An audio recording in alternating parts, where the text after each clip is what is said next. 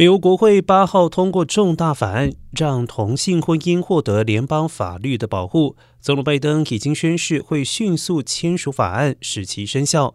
联邦众议院八号表决时，除了占多数的民主党议员全数支持外，还有三十九名共和党员同意通过。现场传出响亮的欢呼声。然而拜登把婚姻平权列为自己的立法优先要务之一，他曾经表示会立即而且自豪地签署这项法案。